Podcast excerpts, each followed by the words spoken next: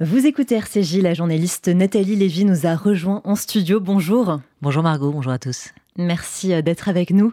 Euh, Nathalie Lévy, vous avez été euh, journaliste sur BFM, sur France 5, sur Europe 1 aussi. Vous prêtez désormais votre voix à l'émission En aparté sur Canal+. Et vous êtes aussi auteur. Vous avez publié votre premier ouvrage, Courage au cœur et sac au dos, aux éditions du Rocher en 2020. Vous y décrivez la relation complice que vous entreteniez avec votre grand-mère, Rosine, mais aussi les difficultés qu'implique le rôle des dents familiales.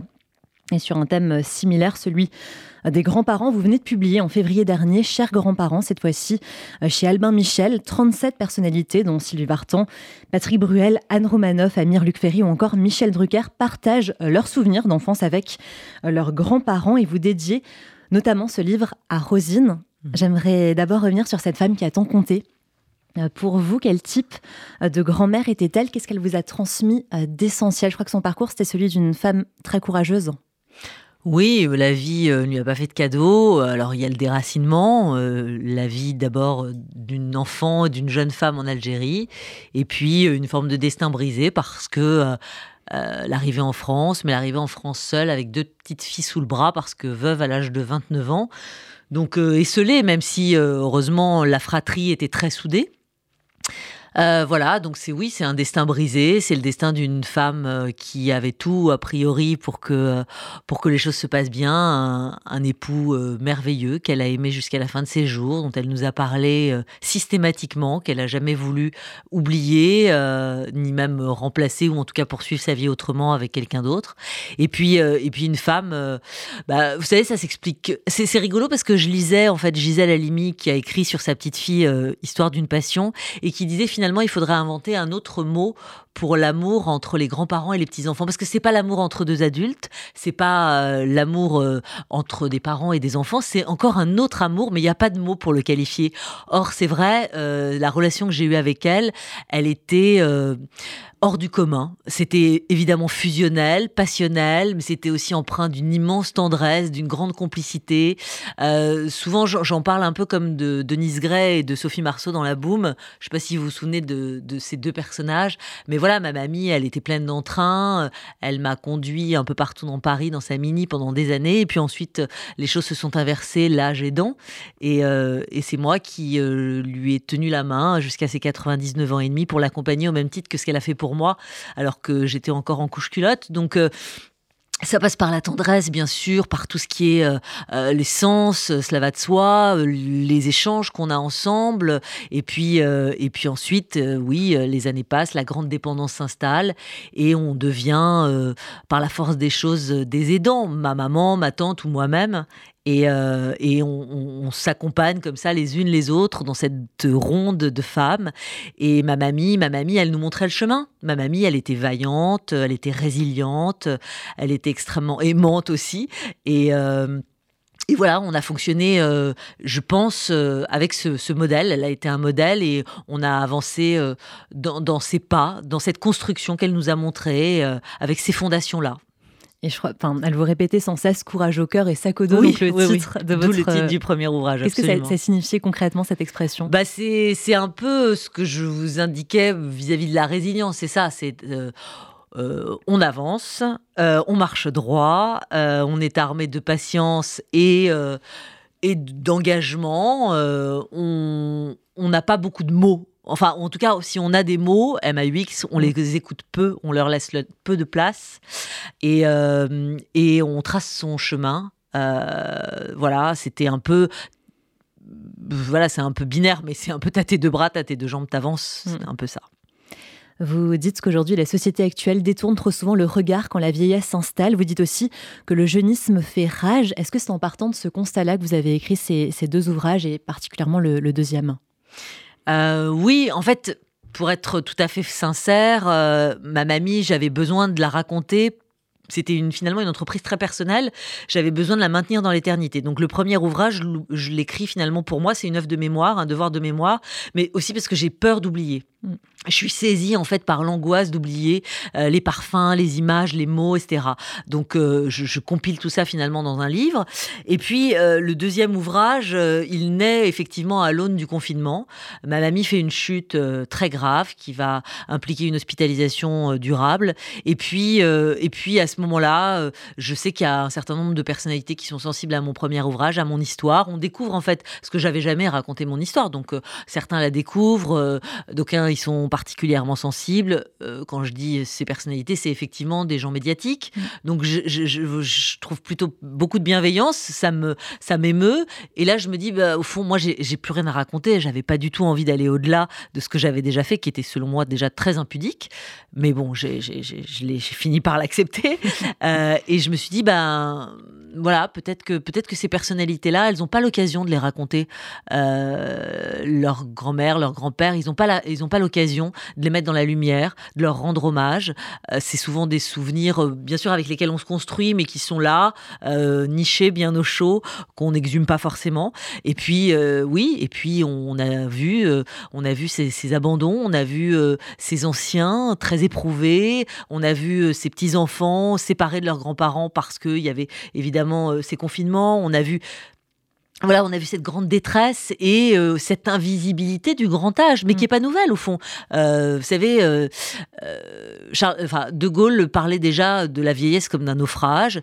Simone de Beauvoir avait fait un essai philosophique de plus de 600 pages traitant de ce sujet-là, intitulé La vieillesse, qui dit finalement tout ce qu'on a rencontré pendant le confinement, qui dit cette invisibilité du vieux, mm. cet agisme, parce que ça s'appelle comme ça, cette espèce de d'allergie euh, épidermique que la société a vis-à-vis de ses anciens. Mm. Et euh, voilà, j'ai trouvé que ça avait du sens dans ce moment où la société est un peu en perte de repère de les mettre à l'honneur.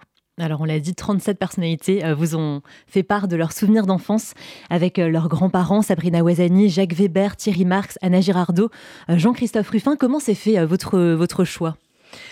Euh, il s'est fait de manière euh, finalement assez spontanée, c'est-à-dire que euh, j'ai contacté un certain nombre de personnalités dont je savais qu'elles avaient un lien avec leurs grands-parents, soit parce que je l'avais lu dans la presse ou que sais-je, soit parce que j'avais un lien un petit peu privilégié avec, encore que. voilà, donc je savais, Patrick Bruel, il a écrit une chanson sur ses grands-parents, Ellie notamment, je savais pour Sylvie Vartan, je savais, je savais pour certains, et puis d'autres, bah, j'ai décroché mon téléphone, j'ai tenté, j'ai envoyé des messages, etc. Et voilà, ça a toujours été oui en fait. Ça a toujours été oui parce que parce que on leur avait jamais tendu un micro sur ce sujet-là. Mm. Jamais. Euh, ils étaient hyper émus euh, de se dire qu'ils allaient pouvoir laisser une trace de leurs grands-parents aussi à leurs enfants, souvent.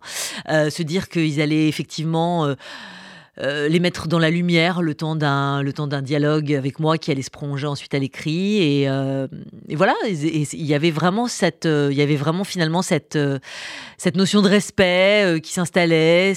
Tout à coup ils étaient pris d'une d'une presque d'une frénésie de raconter se dire ah bah oui oui attends j'ai plein de souvenirs qui remontent mais est-ce que ça va être coordonné? Et puis et puis finalement voilà ça arrive de manière comme ça très vive et, et, et nourrie au fur et à mesure de l'entretien. C'était c'était assez euh, intéressant de les voir, euh, même physiquement, euh, se mobiliser tout entier mm, mm, mm. dans, le dialogue. Ils ont, ils ont pas eu pain. Ils pensaient avoir du mal à se remémorer effectivement les souvenirs, mais ça n'a pas été le cas. C'est revenu euh, très rapidement. Il y a un témoignage, un des premiers qu'on découvre en ouvrant votre livre, c'est celui de Sylvie Vartan. Mhm. Euh, c'est un, témoignage euh, très fort. Elle raconte en fait son enfance en, Bulgarie, donc avec ses parents, son frère, ses grands-parents, et en fait le moment où elle a dû quitter la Bulgarie pour la France, donc avec ses parents, son frère, et elle pensait, donc c'était au plus fort du, rideau de fer, et elle pensait que ses grands-parents allaient, allaient prendre le train avec elle. Elle s'est rendue compte que c'était pas le cas quand le train est parti en, en voyant son grand-père lui, lui faire des grands signes à la gare et elle dit que depuis, elle ne supporte plus l'idée euh, des départs, que ça l'a traumatisée même, dans, un film. Exactement. Donc comme quoi les, souvenirs ou là en l'occurrence les traumatismes d'enfance façonnent en fait vraiment les, futurs ah adultes quoi. Ah oui, euh, elle vit en Bulgarie sous la dictature stalinienne. Euh, ses parents, son papa notamment, met tout en œuvre pour les faire quitter la Bulgarie, mais ils vivent très soudés avec ses grands-parents. D'ailleurs, son grand-père qui parle uniquement bulgare, Robert, chante en français dans le texte du Charles Trenet. elle est euh, elle est élevée au son de la musique. Euh, voilà, ça berce vraiment toute son enfance. Euh, et, oui, et puis ce jour arrive où euh, ils vont vers la liberté, euh, vraiment la cellule familiale très resserrée, et c'est ses adieux à ce grand-père sur le quai de la gare. alors à la fois, elle est, elle est, très partagée. Je me souviens, Sylvie, on s'est vu chez elle, c'était très émouvant. Elle est très partagée à ce moment-là parce qu'il y a l'enthousiasme de, de la rencontre avec la liberté, l'ailleurs, mm. enfin, parce que ils ont vécu avec le communisme très enfermé, avec avec des interdictions etc. Et puis, et puis elle, est perplexe devant cette séparation dont elle imagine effectivement qu'elle est ponctuelle. Elle va les revoir, ses grands-parents. Et puis Robert, effectivement, elle ne le reverra jamais. En revanche, sa grand-mère euh, viendra les rejoindre en France quelques années plus tard seulement. Euh, voilà, elle, elle, a été très marquée à la fois par la musicalité de ce grand-père et par tout ce que, par ce déchirement et elle dit ensuite qu'elle est d'ailleurs retournée euh, à Sofia en, Bulgarie, que ça a été le concert le plus, le plus émouvant. de... Euh, ouais, le plus émouvant, le plus fort, le plus puissant de son existence. Mm. Ouais alors, vous avez interrogé Sylvie Vartan sur ses souvenirs d'enfance, mais elle est elle-même euh, grand-mère aujourd'hui. Quel type de grand-mère est-ce qu'elle est, Qu'est-ce qu'elle vous a raconté? Je crois que c'est elle est très attachée au devoir de, transmission. Ah oui, très attachée au devoir de transmission. Alors, ce qu'il y a, c'est que Sylvie Vartan a eu aussi une, une petite fille qui est mm. devenue une jeune femme qui s'appelle Darina. Et euh, donc, elles ont toutes un peu le même âge, cette euh, génération de petites filles et donc de, de, filles. mais elle est, elle est, voilà, elle est très sensible à cette transmission. La cellule familiale, là encore, elle est relativement resserrée elle y attache beaucoup d'importance. Avec David, euh, il y a vraiment quelque chose de, la complicité. Et, euh, non, non, elle a, elle a vraiment à cœur d'être très impliquée, même si, euh, même si voilà, elle a des, jeunes femmes comme petite fille, donc évidemment, l'implication peut pas être la même qu'avec des tout petits, mais mais il y a un lien extrêmement fort. Elle est, elle veille vraiment, elle mm. veille au grain. Et quand on parle de Sylvie Vartan, évidemment, on pense à la musique. Vous l'avez dit, elle a fait une chanson dédiée à tous les hommes de sa vie, donc son grand-père compris. Patrick Bruel, pareil pour son grand-père. Et dans un autre registre, on apprend euh, par Marc Lévy, donc le témoignage est absolument ah euh, bouleversant, que si ces personnages s'appellent si souvent euh, Lily, Lily, c'est Yvonne en fait. c'est Yvonne et c'est en, référence effectivement à. Dans ses livres, c'est Lily. À sa grand-mère. Et puis il écrit aussi avec une photo de sa grand-mère toujours posée sur son bureau, comme quoi les grands-parents finalement ont compté au point de faire partie intégrante de leur vie professionnelle qui pourtant aujourd'hui est, est, fulgurante en fait. C'est vrai, on se dit quand même Marc Lévy avec le succès qu'il connaît à l'international, une photo toute sa grand-mère sur son bureau, ça, ça semble un peu, euh, euh, bah, je sais pas, anachronique, désuet, je sais pas comment on pourrait le qualifier, mais on se dit, tiens, cet homme-là, il a encore besoin de ça, ouais. Il a besoin de, cette, euh, cet accompagnement, il a besoin de rester dans cette filiation. Cette grand-mère, elle a été très marquante hein, pour lui. Elle était érudite, elle jouait, elle faisait des mots croisés, je crois, jusque très tard. il y avait cette valise qu'elle lui a et qu'il a ouvert seulement 15 ans après en se disant, elle lui avait laissé une sorte de message qui voulait dire, tu ne l'ouvriras, mais que mm. quand tu seras en capacité de sourire. C'était quelque chose de ce genre-là. Et effectivement, il l'a ouverte bien plus tard, bien après sa disparition. Et je trouvais très joli, euh, Marc me racontait euh, qu'elle euh, elle avait vécu une vie relativement dense. Il y avait des lettres d'amour d'ailleurs dans cette valise, des lettres d'amour et d'un homme dont il n'avait d'ailleurs jamais entendu parler. des lettres écrites ou envoyées. Et il me racontait, enfin, elle, elle disait, elle disait sur la fin de sa vie, finalement, quand, euh, quand tu as eu une journée très dense, travail, amis, rencontres, etc., le soir, tu es bien content d'aller te coucher. Mm. Bah, c'est un peu pareil pour la vie, pour la fin de vie. Et c'était sa manière à elle de faire en quelque sorte euh, ses, adieux, de tirer sa révérence. Il a été très très marqué par cette femme. Elle est en filigrane effectivement partout dans, dans son travail et dans ses écrits. Et lui aussi, il l'a beaucoup raconté. Il l'a beaucoup raconté à son aîné Louis. Euh, donc évidemment, Marc Lévy est un conteur hors pair et il a beaucoup raconté sa grand-mère à ses, à ses petits à ses enfants et notamment à son aîné. Et effectivement, elle vit toujours en lui.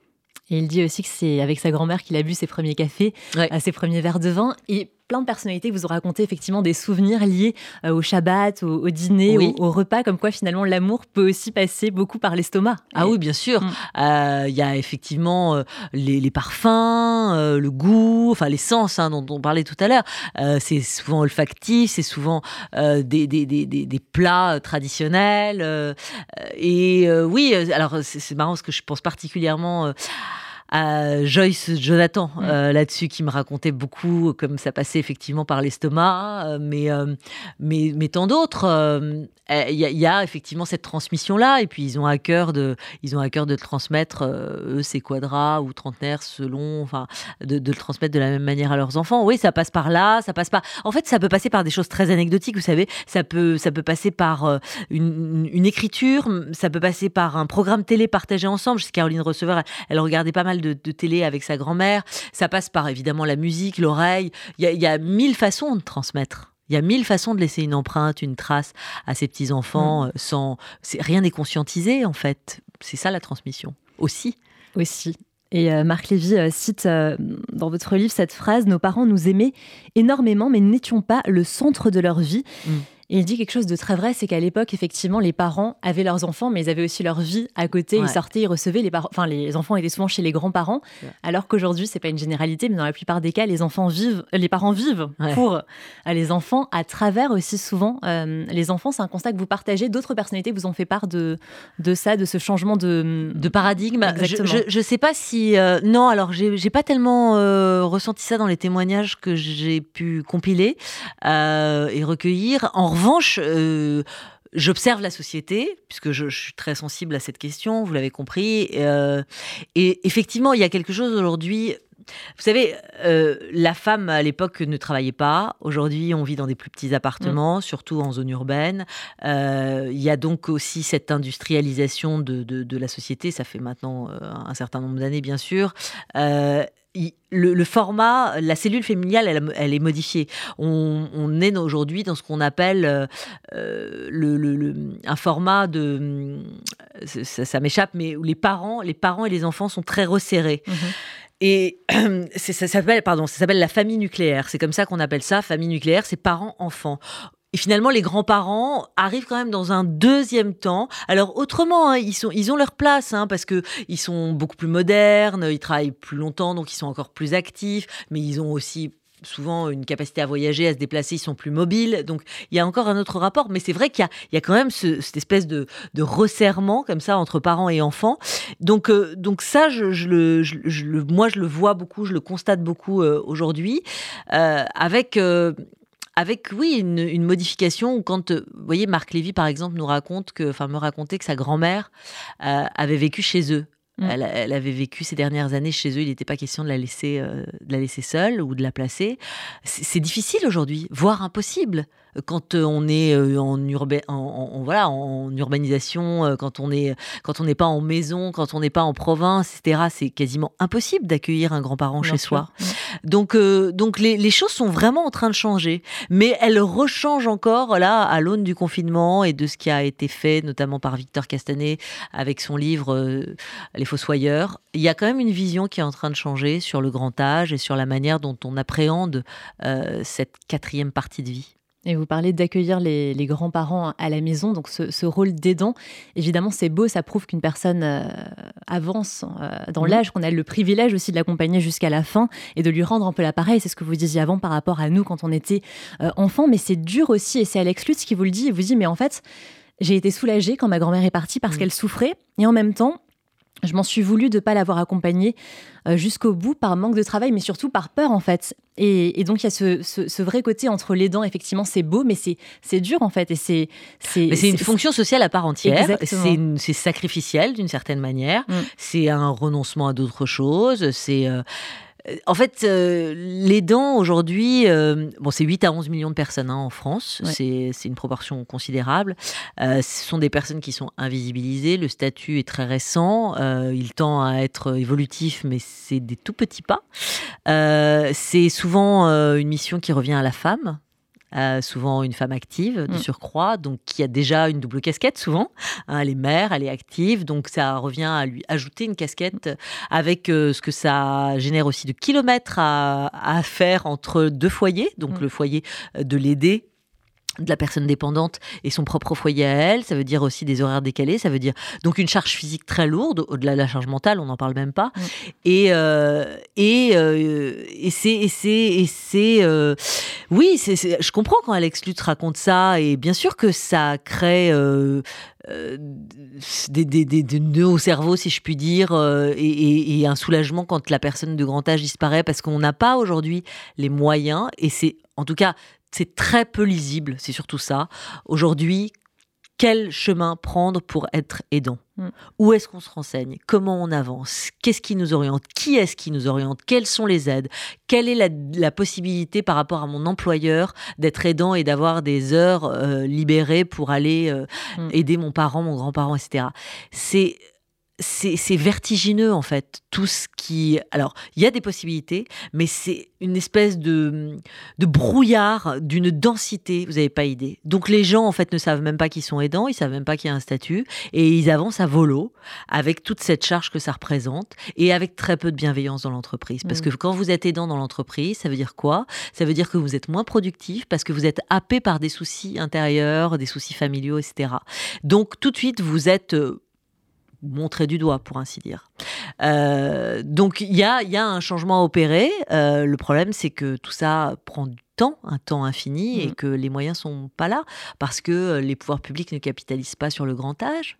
Parce les, que... les médias non plus, on n'en parle pas beaucoup les médias se pincent un peu le nez, effectivement. Mm. Ça commence à changer. Je ne sais pas si vous avez repéré, Margot, mais euh, au cinéma, euh, il y a des films aujourd'hui. Il y a eu le très très gros succès d'un film qui s'appelle Maison de retraite. Ouais, The Phaser aussi, qui est passé hier soir sur France Télé, effectivement. Euh, incroyable, Anthony Hopkins. voilà, ça commence, mm. ça commence à bouger. Il y a eu un, un, très joli film aussi avec Alice Paul récemment sur sur une école mixée avec une maison de retraite. Ça commence à bouger, mais extrêmement lent. Et j'ai tendance à penser que le mouvement, il opérera via et grâce à la société civile mmh. euh, plutôt que par, par ceux qui nous dirigent. Alors, il nous reste pas énormément de temps, mais j'aimerais quand même. Ah non, non, non, absolument pas. C'est fort intéressant. J'aimerais juste qu'on finisse avec euh, Michel Drucker, qu'on connaît très bien. Ouais, Michel. Michel Bien sûr, qu'on adore, qu'on embrasse. Michel qui se, qui se remet euh, doucement, mais sûrement, parce que Michel, euh, c'est marrant, parce que Michel, il me dit souvent Je pense à ta mamie, Nathalie. Hein. Je pense Il, avait rencontré. Ouais, il est venu embrasser mamie. il est venu embrasser Rosine quelques mois avant son, départ. Ma mamie était toute pomponnée pour l'accueillir. Euh, et, c'était formidable parce que euh, elle l'aimait beaucoup. Et Michel a été très sensible à mon histoire. Il connaissait pas mamie, il l'avait simplement vue en photo et il est venu l'embrasser. Et c'était un moment absolument incroyable, insensé. Euh, et il me dit souvent, euh, il m'envoie des petits mots et il me dit, tu sais, je pense à ta mamie, hein, c'était un rock. Hein. et ben, je fais comme elle, hein, j'avance et je me laisse. Euh, il faut pas, il faut pas, il faut pas que je, je lâche rien, je lâche rien. Voilà. C'est beau. et il, il a pas connu lui ses, ses grands-parents. Il a pas connu ses grands-parents. C'est ça qu'il aime tellement finalement les personnes âgées. Il a pas connu ses grands-parents. Il a connu la brume des Carpates. il a, il s'est entiché entre guillemets, ou en tout cas, il a effectivement eu très tôt cet attrait. Il a travaillé très jeune avec Léon Zitrone. Et puis très vite, il est allé euh, au contact d'un d'un Brassens, d'un Aznavour. Euh. Même les patients de, son père qui était médecin. Exactement. Les, patients âgés, il les aimait beaucoup. Mm. Et il a été sensibilisé euh, très vite par ces gens-là. Et puis d'ailleurs, pendant le confinement, Michel a envoyé des messages dans diverses maisons de retraite, etc., pour tenter d'apporter un peu de sourire et, de messages du cœur à, à ces personnes, à ces anciens. Donc, euh, donc voilà, c'est vrai que c'est vrai que Michel, il s'est nourri comme ça, avec euh, avec leur savoir à eux, avec cette transmission là. C'était indirect. Il les a choisis aussi. C'était des choix du cœur et ça a fonctionné comme ça. Merci beaucoup Nathalie Lévy. J'ai encore sept pages de questions. On pourrait, y revenir avec grand plaisir. Ouais, c'est gentil, merci. Je rappelle le titre de votre livre, Chers grands-parents. Donc, c'est aux éditions Albin Michel. Donc, un livre magnifique. 37 personnalités se confient sur leurs souvenirs d'enfance avec leurs grands-parents. Je rappelle qu'on peut aussi vous retrouver dans En aparté euh, sur Canal+. Et vous êtes aussi Nathalie Lévy, marraine du festival des livres des artistes qui se tiendra les 17 et 18 juin prochains. Je vous laisse euh, en oui, dire un mot. en quelques mots, c'est au pied de la Tour Eiffel. Donc euh, Pondiena, c'est vraiment central. Vous voyez le décor incroyable de la Tour Eiffel, une soixantaine d'artistes présents pour dédicacer leurs livres, pour se raconter, raconter finalement leurs livres de chevet à eux. Quels sont-ils Leur accès à la lecture. Et puis, et puis l'idée, c'est de lutter contre l'illettrisme surtout. C'est vraiment ça l'objet de cette association qui s'appelle Lecture pour tous et de ce festival, parce qu'aujourd'hui c'est 9% euh, le taux d'illettrisme en France, avec des jeunes et même des très très jeunes, un jeune sur 10 hein, de 16 ans qui a des vraies difficultés à lire et à écrire. Et donc euh, l'idée de Françoise Madja, la fondatrice, au départ, c'est de dire bah des livres, évidemment, il y a du Montesquieu, il y a du Balzac, bien sûr. Mais il y a aussi euh, la trajectoire de Mbappé, la trajectoire de Michel Drucker, euh, les inspirations que peuvent être la vie de Thierry Marx ou mm. de vous, Margot, si vous mettez demain à raconter euh, comment vous êtes arrivé à, un micro. Et, c'est ce qui peut faciliter, parfois, souvent même, une approche pour ces jeunes qui n'ont pas de bibliothèque chez eux ou qui n'ont pas été amenés à la lecture de cette manière-là. donc on contourne avec le livre des artistes et avec leur trajectoire pour, pour les faire plonger. Et donc c'est Et pendant ce festival sera lancée la dixième édition des Journées nationales d'action contre l'illettrisme. Exactement. Qui se tiennent en septembre prochain. Merci encore Nathalie Lévy. Très bonne journée à vous. Merci à tous. Merci.